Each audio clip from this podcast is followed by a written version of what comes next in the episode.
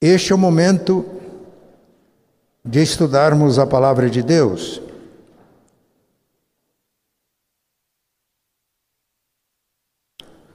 Então eu convido todos os irmãos para que peguem suas Bíblias e vamos abrir as Escrituras no Evangelho de Lucas, capítulo 4, Lucas 4, a partir do versículo 14. Vamos agora nos aquietar para que a gente possa ouvir Deus através da Sua palavra. Lucas 4, a partir do versículo 14.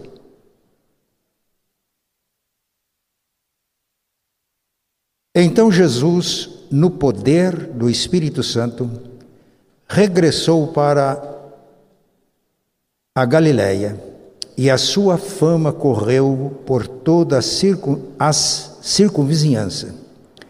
E ensinava nas sinagogas, sendo glorificado por todos. Indo para Nazaré, onde fora criado, entrou numa, num sábado na sinagoga, segundo o seu costume, e levantou-se para ler. Então lhe deram o livro do profeta Isaías, e abrindo o livro, achou o lugar onde está, estava escrito: O Espírito do Senhor está sobre mim, pelo que me ungiu para evangelizar os pobres, enviou-me para proclamar libertação aos cativos e restauração da vista aos cegos para pôr em liberdade os oprimidos e apregoar o ano aceitável do Senhor. Tendo fechado o livro, devolveu-o ao assistente sentou-se, e todos na sinagoga tinham os olhos fitos nele. Então passou Jesus a dizer-lhes: Hoje se cumpriu a escritura que acabais de ouvir. Todos lhe davam testemunho e se maravilhavam das palavras de graça que lhe saíam dos lábios e perguntavam: Não é este o filho de José? Disse-lhes Jesus: Sem dúvida, citar-me-eis este provérbio: Médico, cura-te a ti mesmo. Tudo que ouvimos ter se dado em Cafarnaum, faze-o também aqui na tua terra. E prosseguiu: de fato vos afirmo que nenhum profeta é bem recebido na sua própria terra. Na verdade vos digo que muitas viúvas havia em Israel no tempo de Elias, quando o céu se fechou por três anos e seis meses, reinando grande fome em toda a terra. E a nenhuma delas foi Elias enviado, senão a uma viúva de Sarepta de Sidom. Havia também muitos leprosos em Israel nos dias do profeta Eliseu, e nenhum deles foi purificado senão Naamã o Ciro. Todos na sinagoga, ouvindo estas coisas, se encheram de ira e levantando-se, levantando-se expulsaram-no da cidade e o levaram até ao cimo do monte sobre a qual estava edificada, para de lá o precipitarem abaixo. Jesus, porém, passando por entre eles, retirou-se. Eu gostaria que os irmãos observassem nessa, nesse slide que estamos projetando. Olha o nosso tema para esta manhã: a manifestação da graça aos necessitados. O texto acabamos de fazer a leitura. Estamos projetando duas figuras. Uma é de Zaqueu. A história é muito conhecida. Ele está na árvore, subiu na árvore para conseguir ver Jesus que estava passando por Jericó, a cidade onde ele morava. A outra é de Bartimeu, cego, mendigo. E a pergunta que eu faço é esta: qual deles era o necessitado? Zaqueu ou Bartimeu? Qual seria a resposta? A manifestação da graça aos necessitados. Quem era o necessitado? Bartimeu, cego, mendigo, ou Zaqueu, chefe dos funcionários públicos de Jericó e um homem muito rico. Quem era o necessitado? Ok, estão passando o teste. Os dois eram necessitados. Necessitados da graça de Deus. Muito bem. Jesus foi batizado no Rio Jordão, e quando a gente lê Mateus capítulo 4, depois do batismo, ele não voltou para Nazaré, a cidade onde ele foi criado. Ele nasceu em Belém e foi criado em Nazaré. Mas ele foi para Cafarnaum, uma cidade à margem do mar da Galileia, ou do lago da Galileia, e fixou residência lá. Mateus nos dá esta informação. E fez um extraordinário ministério em Cafarnaum. Se lermos o Evangelho de Marcos, no capítulo 1 até o capítulo 6, Jesus ensinava na sinagoga de Cafarnaum e as pessoas se admiravam, porque ele ensinava como quem tinha autoridade, não como os escribas, que eram os mestres que ensinavam nas sinagogas. Ele estava ensinando na sinagoga e manifestou-se um demônio, uma pessoa endemoniada. Ele expulsou o demônio. E as pessoas ficaram ficavam admiradas. Que autoridade é essa? Ele manda e os demônios obedecem. Em Cafarnaum, ele curou a sogra de Pedro. Em Cafarnaum, ele curou aquele paralítico que foi levado a ele por quatro pessoas e causou uma grande admiração. Demonstrou que ele tinha poder para perdoar pecados. E não só o paralítico curado, mas todas as pessoas presentes glorificavam a Deus. Mas em Cafarnaum ele curou ainda aquela mulher que tinha um fluxo de sangue, que se aproximou dele e ela pensou: se eu tão somente tocar nas suas vestes, serei curado. Jesus percebeu o toque, procurou a pessoa e ela temerosa porque ela, o poder dele operou na vida dela, ela foi curada.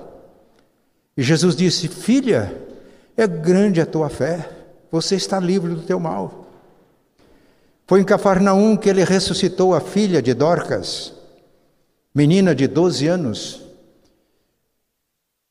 Jairo era um líder da sinagoga de Cafarnaum. Ele procurou a Jesus, prostrou-se diante de Jesus, adorou. Ele reconhecia quem era Jesus. Por favor, dá uma passadinha lá em casa, minha filha está doente à morte. Mas Jesus, atendendo pessoas, demorou e alguém chega para ele e diz: Jairo, não incomode mais o mestre, a tua filha morreu. E Jesus o encorajou, olhou para ele e disse: Não tema, não tenha medo, tenha fé, creia. E Jesus foi à casa de Lázaro. Então, tudo isso aconteceu em Cafarnaum, onde ele tinha fixado a sua residência. Ele, o ministério dele era itinerante. Mas Cafarnaum foi o quartel-general das atividades do, do, ministério de Jesus, o nosso Senhor. Mas o texto lido diz que ele foi para Nazaré, onde ele foi criado. E como de costume, sábado, ele foi à sinagoga. Os irmãos imaginam, ele foi convidado para ministrar a palavra. É como se alguém estivesse dando uma aula de matemática e chegasse Einstein. O professor diz: Por favor, professor, o espaço é seu. Porque a essa altura, já tinha passado cerca de dois anos do ministério do Senhor, ele era conhecido, glorificado por muitos, reconhecido. Agora chegou na sua terra, vem ensinar na sua sinagoga. Foi dado a ele o livro do profeta Isaías, Jesus não procurou uma passagem para ler, porque nas sinagogas, todos os sábados, era feita a leitura da lei, era feita a leitura dos profetas e a leitura de outros escritos, como Salmos, Provérbios. As sinagogas eram abundantes, surgiram durante o exílio de Israel na Babilônia. O templo foi destruído por Nabucodonosor. Mesmo os que permaneceram em Israel não tinham mais o templo para adorar. O cativeiro de 70 anos na Babilônia, então surgiram as sinagogas. A sinagoga não era lugar de oferecer sacrifícios, era no templo. Mas a sinagoga era lugar de ensino. E quando chegava sábado de manhã, eles não passavam uma hora e meia como nós aqui, né? no culto de domingo de manhã. E alguém já me divertiu, pastor, se passar de meio-dia a coisa já começa a apertar aqui. Mas eles tinham tempo, liam a lei, todo, todo sábado tinha já determinado qual era a passagem da lei, do profeta e dos escritos. Então o que Jesus fez foi ler o texto que já estava determinado para aquele dia. Já tinham lido uma parte da lei, já tinham lido alguma coisa de Salmos e Provérbios dos demais escritos, e foi a hora de ler o profeta. E Jesus pegou o livro e leu onde, na passagem que era designada para aquela hora. Ele leu o profeta Isaías, capítulo 61, versículos 1 a 2, a primeira parte do versículo 2. Geralmente lia um capítulo, mas ele levantou e leu o que nós, é, aquela passagem que nós já ouvimos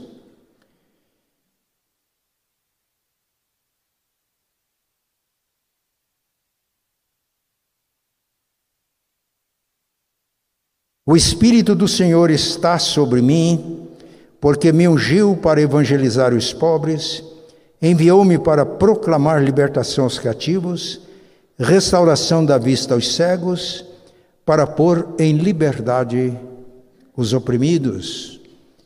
Não leu a segunda parte de Isaías 61, do versículo 2. Por uma razão muito simples. Ele terminou de ler. Os irmãos cronometraram quanto tempo levou para ler isso aqui? Foram alguns segundos, né? Ele não leu todo o capítulo, nem o versículo 2, ele leu só a primeira parte e sentou. E todos na sinagoga tinham os olhos fitos nele. O mestre lia, o rabio, quem ensinara a palavra, lia de pé, mas ensinava sentado. Lembra do Sermão do Monte? Subiram ao monte, Jesus assentou-se, ele é o mestre, aproximaram-se os seus discípulos e ele passou a ensinar. E a primeira coisa que ele disse quando sentou-se, olhou para todos e disse: Hoje se cumpriu esta escritura que vocês acabaram de ouvir. O Espírito do Senhor está sobre mim, ele me ungiu para cumprir esta missão evangelizar os pobres, proclamar libertação aos cativos, restaurar a vista aos cegos, a pôr em liberdade os oprimidos e a pregoar o ano aceitável do Senhor. O ano aceitável do Senhor era uma referência ao ano de jubileu, quando as pessoas que tinham dívidas eram perdoadas. Quando pessoas tinham vendido as suas terras, voltavam à posse de suas terras. O Espírito do Senhor, o Espírito de Jeová, me ungiu. E a palavra Cristo é uma palavra grega que não é traduzida, significa ungido. E a palavra hebraica é Messias, significa também ungido. No Antigo Testamento, reis, profetas e sacerdotes eram ungidos com óleo para exercer a sua função. Nós temos um salmo que diz: Não maltrateis os meus ungidos. Se a gente fosse colocar no original grego, seria: Não maltrateis os meus cristos. Não maltrateis os meus messias. Mas havia a promessa de que Deus enviaria o ungido. Não seria mais um ungido. Um, dois ungidos, seria o ungido. Nós já vimos aqui a confissão de Pedro: Tu és o Cristo, Tu és o Filho de Deus. Jesus exerce no seu ofício as funções de sacerdote, rei e profeta, não como um dos ungidos, mas como o ungido.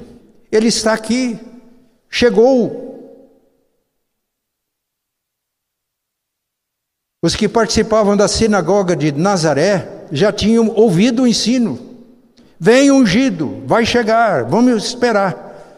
E agora disse: chegou está aqui.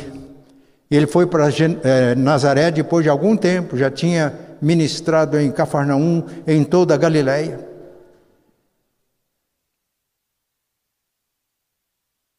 E por que, que ele não leu a segunda parte do versículo 2 de Isaías 61? Porque diz: E até que venha o grande dia do Senhor, o dia de julgamento.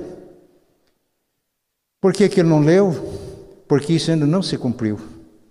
Isso refere-se à segunda vinda de Jesus. Ele leu só a primeira parte, chegou. Agora começou a época da graça, a fase da graça, da oportunidade de Deus. Que coisa extraordinária. Meus irmãos, se eu estivesse lá, todos sabem que eu sou presbiteriano. E sou um presbiteriano muito comedido. Acho que sou sóbrio. Mas naquela hora eu ia esquecer um pouco, ia levantar as mãos e dizer aleluia, glória a Deus. E era para a sinagoga toda prorromper nisso. Eles estavam fitos, olhando, e deram testemunho. Como saem essas palavras de graça dos seus lábios? Eles já sabiam que a fama de Jesus já tinha corrido, que onde ele ensinava, ele era tinha autoridade no ensino, ele poderes miraculosos aconteciam, tudo isso já estavam instruídos que aconteceria quando viesse o Messias. Agora está ali onde ele foi criado. Nós não temos nenhuma informação na Bíblia de Jesus desde os 12 anos de idade, quando ele foi com os pais à Páscoa, a festa da Páscoa no templo em Jerusalém, conversou, discutiu com doutores da lei até o batismo. Ele batizou-se, tinha cerca de 30 anos de idade, quando ele foi ao Rio Jordão. Mas o texto diz que ele cresceu em Nazaré. Mas se lermos os evangelhos, o que é que eles perguntaram agora? O que, que está acontecendo? Esse não é o filho de José? É esse que está aí. Quem ele pensa que é? O Messias?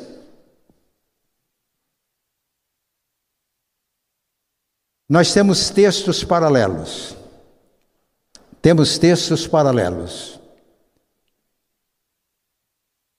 Marcos 6 e Mateus 13. E nesses textos paralelos, nesta hora, em Mateus, eles perguntaram: não é este o filho, não é este o filho de Maria, o carpinteiro? Nem falaram o nome do pai. É provável que o pai já tivesse morrido. E havia uma dúvida sobre a paternidade de Jesus. Não era filho de Maria. E essa coisa havia malícia. Não é se o filho de Maria? Mateus e Marcos é assim. Não é ele o filho do carpinteiro? Escandalizavam-se nele. Mas em Marcos, capítulo 6, não é este o carpinteiro? Jesus era conhecido em Nazaré como carpinteiro. Eu sei que existem especulações desse hiato de tempo. Religiões místicas afirmam que Jesus foi para o Egito, Jesus foi para a Índia, aprendeu a sabedoria dos orientais, aprendeu artes mágicas. Outros afirmam que ele viveu numa comunidade dos essênios, Meados da década do século passado foram descobertos documentos, textos que falam da comunidade de Qumran e afirmam que Jesus viveu como um ermitão. Outros que ele foi para o Egito, foi para a Índia. Mas os evangelhos mostram que Jesus era conhecido em Nazaré como filho do carpinteiro e como o carpinteiro, evangelho de Marcos. Por isso o assombro. E Jesus disse: Não há profeta bem recebido em sua casa. Então, o destaque que eu gostaria de dar aqui, meus irmãos, é: vocês já correram, filhos. Pode voltar. Pode voltar. Estão com mais pressa do que eu. Aqui é a manifestação da graça. Coisa maravilhosa. Mas aqui, agora podem passar, por favor. Aqui a graça é rejeitada. A graça é oferecida aos pobres e traz esperança aos pobres. Agora, não briguem comigo, você, filho que está aí. Volta um pouco para mim outra vez. E traz esperança aos pobres. Nota a esperança que Bartimeu recobrou quando ele foi curado. Mas Zaqueu também era pobre. Zaqueu era rico, não tinha falta de nenhuma necessidade material, mas ele sentia necessidade no coração e, como ele era de pequena estatura, ele subiu naquela árvore para ver Jesus. Que coisa linda! Sabe qual é o problema do religioso? achar que ele não precisa de nada. Mas libertação aos cativos. Jesus disse, mais tarde os judeus disseram, quando Jesus disse para os judeus: Se o filho libertar vocês, vocês serão verdadeiramente livres. Eles olharam para Jesus e falou: Nós somos filhos de Abraão e nunca fomos escravos de ninguém. Como é que você tem a petulância de dizer que nós seremos livres? Não precisamos, não necessitamos disso, de libertação nenhuma. Jesus olhou para ele e disse: Quem comete pecado é escravo do pecado. Vocês acham que são livres, mas vocês são cativos, escravos. Cegos. Bartimeu era fisicamente cego, mas os olhos da sua alma se abriram. Ele não só foi curado da cegueira física, mas ele seguiu o Mestre agora regozijando-se porque abriram também os olhos da sua alma, oprimidos por causa da situação. Zaqueu também era oprimido, ele até tinha vontade de ir à sinagoga, mas ele não era bem recebido na sinagoga, ele era persona não grata, porque ele era cobrador de impostos, não tinha boa fama. A igreja tinha, a igreja judaica tinha dificuldade em receber, também era profundamente necessitada. Meus irmãos, que todos nós estamos aqui, nós devemos dar graças a Deus, porque em Cristo nós temos esperança, em Cristo nós temos libertação de todas as amarras que nos impedem de sermos gente como Deus quer que a gente seja, porque em Cristo nós temos visão espiritual, porque em Cristo nós temos liberdade, toda a opressão é rompida, e agora a nossa missão de levar essa mensagem aos demais. Agora, por favor, o segundo, o próximo. Mas ele foi rejeitado. Quem é Jesus? Já vimos isso. Quem é Jesus? O profeta desonrado. Prove quem você é. O que a gente ouviu que aconteceu em Cafarnaum faz aqui agora. A gente precisa de ver para crer. Faz milagre aqui agora. Agora, a gente até quer os seus benefícios que você oferece, mas a gente não vai crer em você. E crer, meus irmãos, ao ponto de ser discípulos de Jesus, jamais.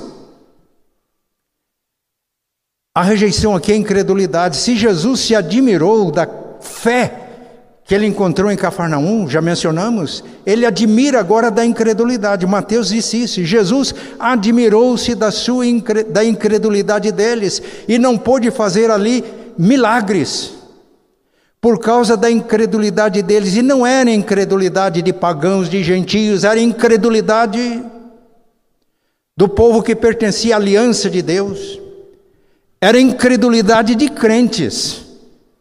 Isso parece uma contradição, mas era. De quem professava fé.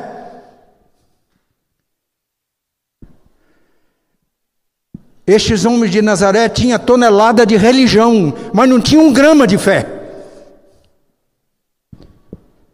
A gente pode ter muita religião, professar crença, mas se nós não nos comprometemos no discipulado com Jesus, não temos nada.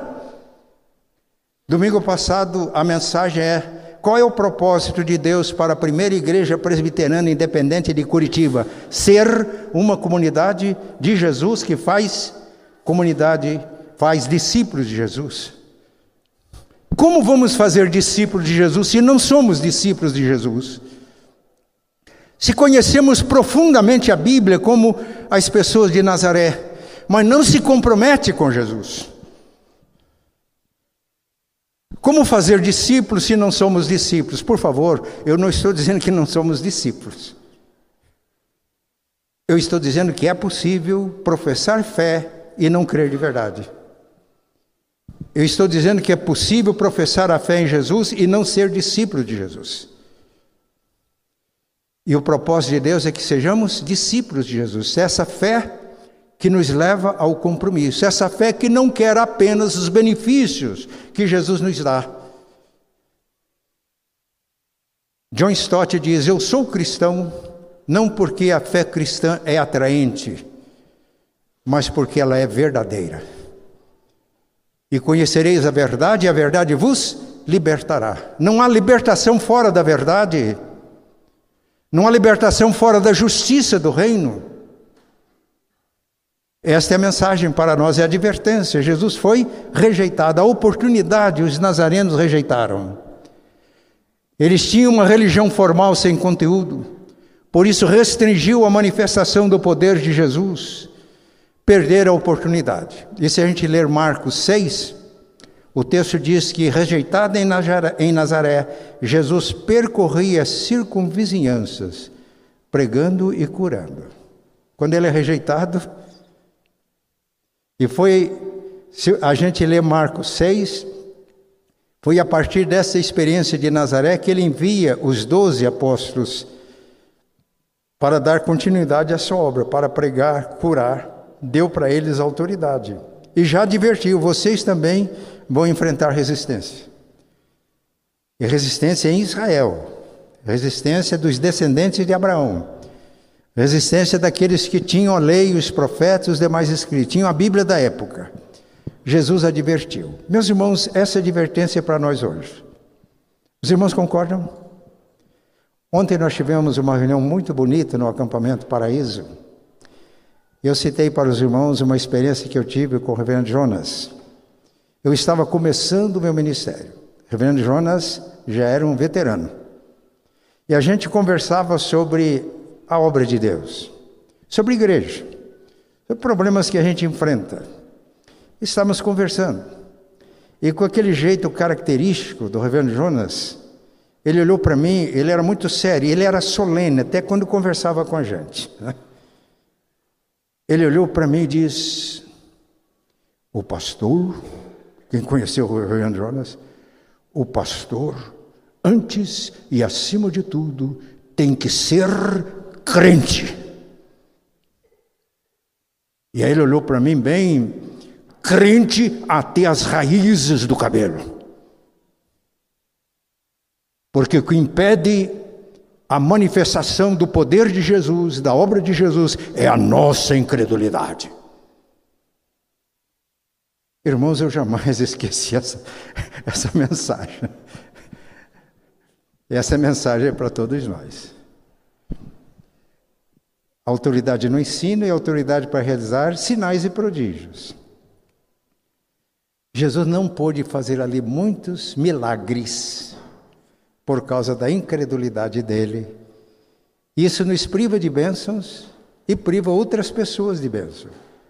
Porque quando cremos e o Senhor se manifesta, o ensino com autoridade e a manifestação dos sinais do reino, isso leva muitas pessoas à conversão.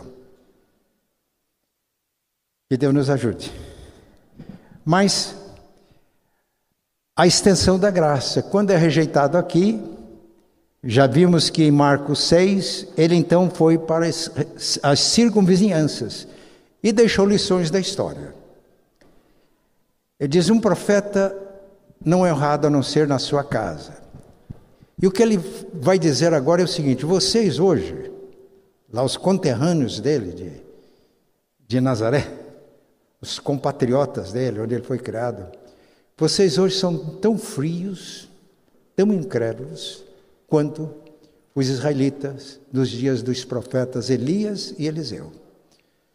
Por causa da incredulidade, por causa da rebeldia, por causa da dureza do coração, Israel sofreu três anos e meio de seca, sem chuva, e houve grande fome. Havia muitas viúvas em Israel, povo de Deus, povo da aliança. Mas Elias foi enviado por Deus a apenas uma viúva de Sarepta, a região de Sidom, que hoje é a região de Líbano. Não foi enviado às viúvas de Israel. O que, que Jesus está dizendo? Que às vezes o pagão tem um coração mais aberto do que aquele que professa fé. Às vezes há mais realidade numa pessoa mundana, mas que é íntegra, sincera, do que quando professamos a fé e não somos discípulos de Jesus. E ele diz: havia muitos leprosos nos dias de Eliseu, é o profeta que vem depois de Elias. Muitos leprosos em Israel. Ele não foi aviado em nenhum deles, a não ser Naamã, o Ciro. O Ciro era terrível para Israel. A Síria estava no norte de Israel e houve muitas guerras contra Israel. Numa dessas guerras, inclusive, ele escravizou uma menina e passou a servir a sua esposa na sua casa, uma escrava israelita. Ciro foi para Israel, alguns entendem que ele foi mais ou menos igual Hitler no século passado. E quando Jesus disse isso, ao invés de eles se quebrantarem, falou: Mas que coisa, é verdade. Estamos piores do que os israelitas naquela época. E aí ele foi enviado a Namã, o Ciro. Isto é, a graça de Deus, quando é rejeitada por aqueles que deviam abrir, Deus estende a sua graça e a sua misericórdia. Meus irmãos, isso é motivo de regozijo, de alegria, porque Ele não falha. Aqueles que rejeitam pode até limitar a ação de Deus no seu meio, mas não impede que a obra de Deus avance. Se nós continuamos frios, indiferentes, podemos até fazer cultos animados, mas está faltando realidade. Mas Deus sempre vai ter pessoas que levantem e respondem ao seu apelo para que a sua obra seja realizada. Eu vou encerrar essa mensagem dizendo que a obra de Jesus continua. O Evangelho continua a ser pregado até a volta dele, porque a segunda parte de Isaías 61,2 ainda não se cumpriu. Esse é o tempo da graça. É o tempo da graça. É o tempo que nós levamos, devemos levar o Evangelho às pessoas. Tempo da graça. Eu era pastor, estava iniciando meu pastorado. Vivíamos uma fase de avivamento espiritual na igreja. Tivemos uma reunião de oração à noite. Terminada a reunião, um grupo de jovens saiu e foi evangelizar nas ruas. Por volta de meia-noite, eles falaram com diversas pessoas, encontraram um jovem. E o jovem se rendeu a Cristo, foi para a igreja. Na época a gente não tinha conjuntos de louvor, tínhamos um órgão, a gente tocava os hinos e um conjunto coral. Ele gostava de música e foi para o conjunto coral. Depois de alguns dias ele me procurou e disse: Pastor, eu estou aqui, a igreja me recebeu muito bem, mas eu era escravizado drogas. A minha família é pobre.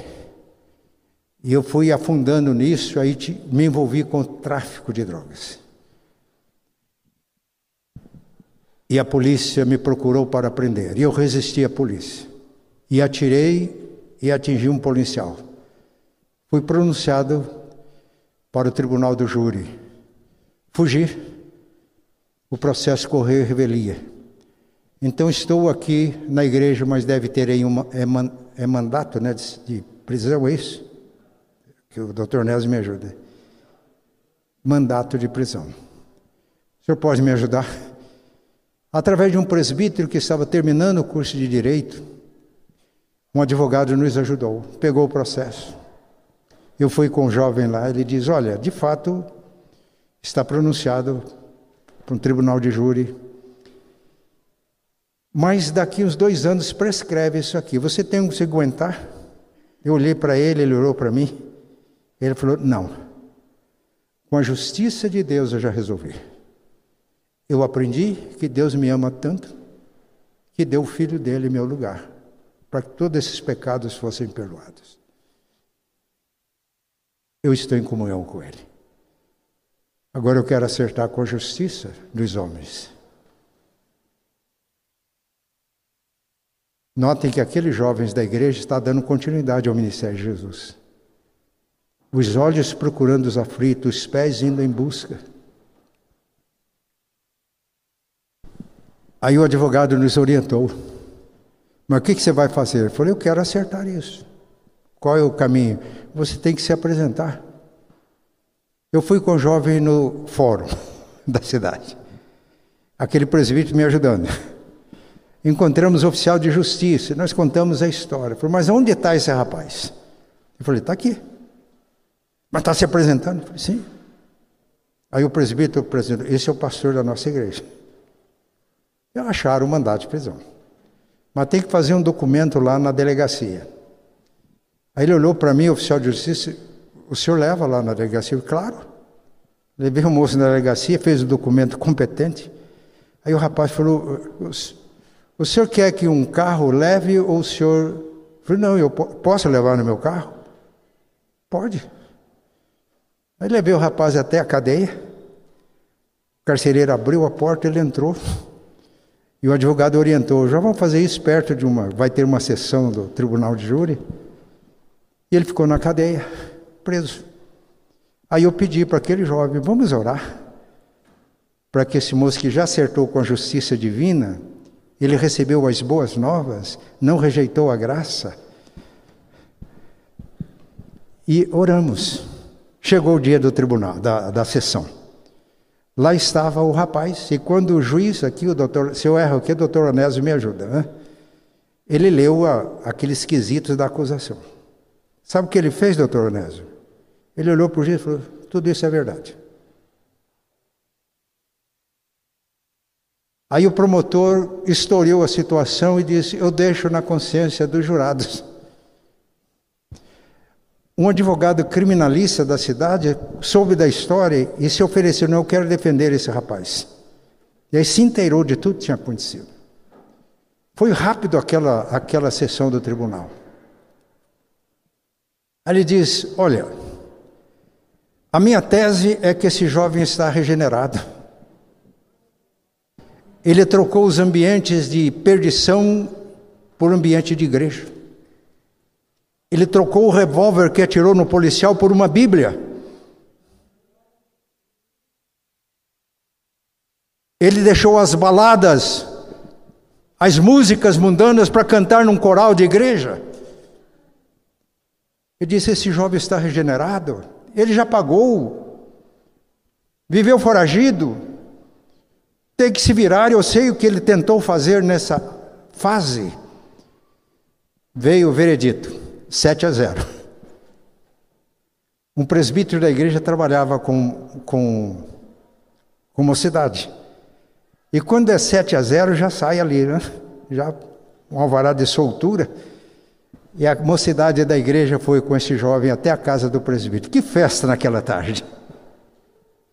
Esse jovem estudou teologia, foi ordenado pastor, estudou direito, isso é o Evangelho. É a verdade do Evangelho. Quando o advogado diz, você pode continuar aí, tem jeito de arrumar documento, vamos esperar a prescrição. Eu falo, não. E conhecereis a verdade, e a verdade vos libertará. Você tem alguém que vai te defender? Eu falo, não, a minha família é pobre. A irmã dele era uma costureira, não era alta costura. A mãe era viúva. Não tem. Mas a justiça cuida disso, ele disse. Mas um advogado criminalista soube voluntariamente o defendeu. Isso é evangelho. Evangelho, proclamação aos pobres. Quando Zaqueu se converteu, depois do encontro com Jesus, feliz com Jesus na sua casa, disse: Olha, eu resolvo dar metade dos meus bens para os pobres. E a Bíblia diz que ele era rico. E eu, ele não disse que era ladrão, não, mas se eu defraudei, se fizerem um inquérito, se eu defraudei alguém, eu vou devolver quatro vezes mais. Os irmãos têm dúvida de que Zaqueu tinha se convertido?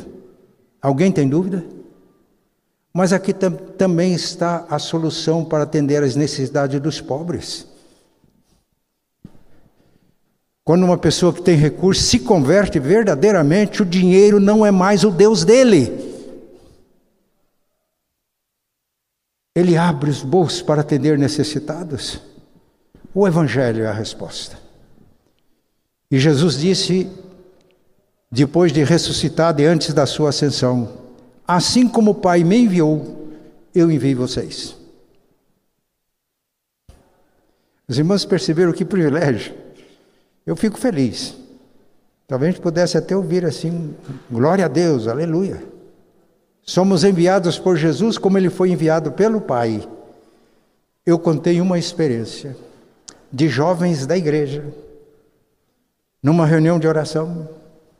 E na reunião de oração eles foram tocados pelo amor do Pai, que encheu o coração deles. Depois da reunião saíram pelas ruas da cidade buscando o pobre, buscando o oprimido, buscando o cativo. Falaram muitos, mas eu dei o testemunho de alguém que aceitou a graça foi salvo. E eu fico dando graças a Deus por aqueles jovens. Eu encerro citando uma afirmação de Daniel Nairos. Foi um missionário lá no Oriente. Ele diz: Nós somos mendigos que fomos saciados pela graça de Deus. E agora a nossa missão é ir dizer aos outros mendigos onde encontrar o pão da vida. Eu vou repetir citando Daniel, Daniel Niles. Nós somos mendigos saciados pela graça de Deus. E a nossa missão consiste agora em dizer aos outros mendigos onde encontrar o pão da vida. Estamos dispostos a fazer isso? Os irmãos imaginam a alegria daqueles jovens naquela tarde, depois da sessão do tribunal de júri. Foi uma festa. Foi uma festa. Esse jovem depois ele precisava, ele foi para um lugar fazer teologia, não tinha espaço. E o meu pai morava na cidade, eu passei um telefonema, pode abrigar esse jovem? Pode vir. É assim que acontece. Isso é o evangelho. O evangelho. Que Deus nos ajude. Então, o pastor Daniel Zemuner, em Londrina, trabalha com novas gerações trabalha com adolescentes, pré-adolescentes. Um dia ele me disse, pastor, sabe o que está acontecendo aqui com pré-adolescentes? Os pais têm carro, mas eles pedem para o carro, para o pai, não, eles querem ir de Uber. Com o objetivo, falar de Jesus para o motorista. Aí um pai diz: Olha, eu pedi uma pizza. E a hora que tocou, estava lá um filho adolescente falou: Pai, deixa eu atender. E o pai deixou, ele chegou para o entregador da pizza, olhou bem e falou: Jesus te ama. E desceram lágrimas nos olhos. Ele estava passando por grandes necessidades. Ele falou: rapidinho, eu sei que você está trabalhando, mas eu posso orar por você? Aí Daniel Zemuni me diz: Olha, tem alguns adolescentes da igreja que vão para o shopping e vão à procura de companheiros conhecidos para falar de Jesus. alguns adolescentes participavam de células. Falaram de Jesus o coleguinha. Moravam num condomínio de luxo. Para entrar nesse condomínio de luxo para falar de Jesus é coisa difícil. Mas aí eles, o coleguinha aceitou Cristo. E falou: Vocês podem fazer um encontro desses lá em casa? Abriu a porta de um condomínio. Adolescentes que amam a Deus e amam a Jesus. E toda a família se converteu. Irmãos, não vamos ficar com problema de consciência, não. Vamos fazer o seguinte. Eu já contei a experiência que na década de 70, 80, perdão, eu era pastor em Florianópolis, estreito, e falava sobre discipulado, coisas que eu estou falando aqui.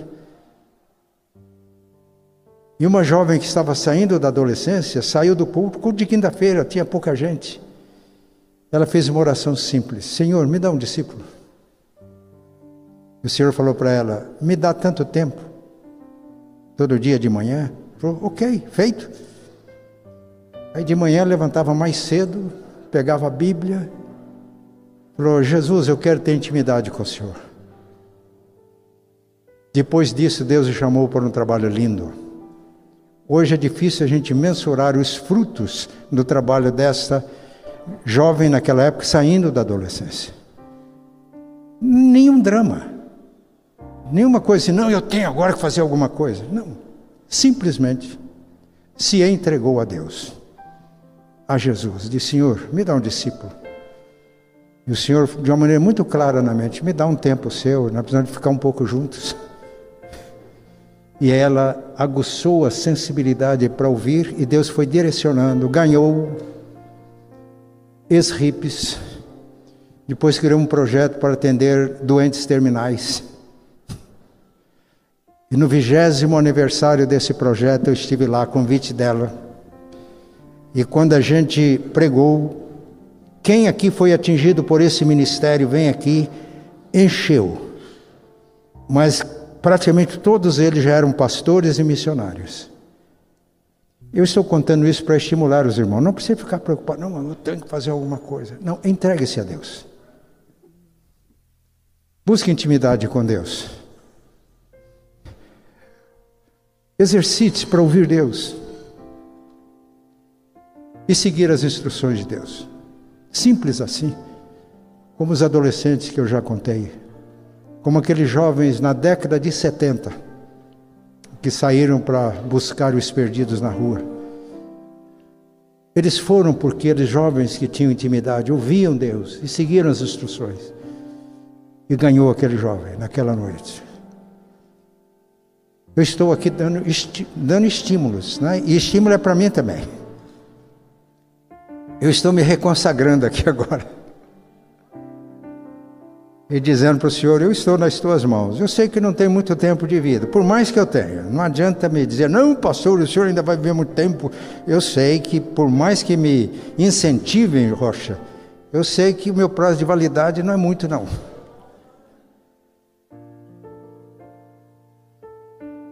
Os, os irmãos sabem a minha idade, mas eu quero, nesses dias que ainda tenho, me entregar inteiramente ao Senhor. Eu quero que Ele fale comigo, que me direcione, porque é um privilégio inaudito ser discípulo de Jesus e fazer discípulo de Jesus. Os irmãos também querem isso? Hoje nós estamos encerrando a série de mensagens de evangelização orientada para as necessidades. Nós vamos encerrar como fizemos nos dois domingos anteriores. Jesus, quando ele orava, ele orava para o céu. Ah, eu olhei agora vi a irmã Elce. Irmã Elce, aquela vigília do dia 19, certo? O assunto, eu quero, vou pedir para vocês que o assunto principal seja esse, tá? Jesus olhava para os céus, olhos abertos, e orava. Eu vou fazer isso agora, se quiserem me acompanhar, esse é o gesto. Não precisa de vir aqui à frente, mas olhem para o alto como se estivesse olhando. Levante as mãos. Pai, em Cafarnaum Jesus fez milagres, prodígios e admirou-se da fé que ele encontrou. Mas em Nazaré, onde ele foi criado, ele foi rejeitado. Mas a graça continua, Pai. E Jesus percorria as aldeias circunvizinhas. Ele lembrou que no passado, quando os israelitas tinham um coração duro, ele alcançou os gentios, a viúva de Sarepta, Namã, o comandante do exército sírio que era leproso, ele foi curado da lepra e se converteu. Ele levou terra de Israel para fazer um altar lá em Damasco para adorar ao Pai. Este é o Evangelho. Jesus disse: Assim como ele foi enviado por ti, ó Pai, ele nos envia. Somos enviados de Jesus. E agora, Pai, nesta manhã estamos colocando as nossas vidas no teu altar pedindo que o Senhor fale conosco. Nós não queremos ativismo evangelístico, não queremos criar muitas atividades evangelísticas, mas nós nos colocamos no teu altar para seguirmos as tuas instruções e para que a tua glória seja manifestada. Oramos agradecidos em nome de Jesus. Amém. E que a graça de nosso Senhor e Salvador Jesus o amor de Deus, nosso eterno Pai, as consolações do Espírito Santo sejam com todos aqui e com todo o povo de Deus, hoje e sempre. Amém.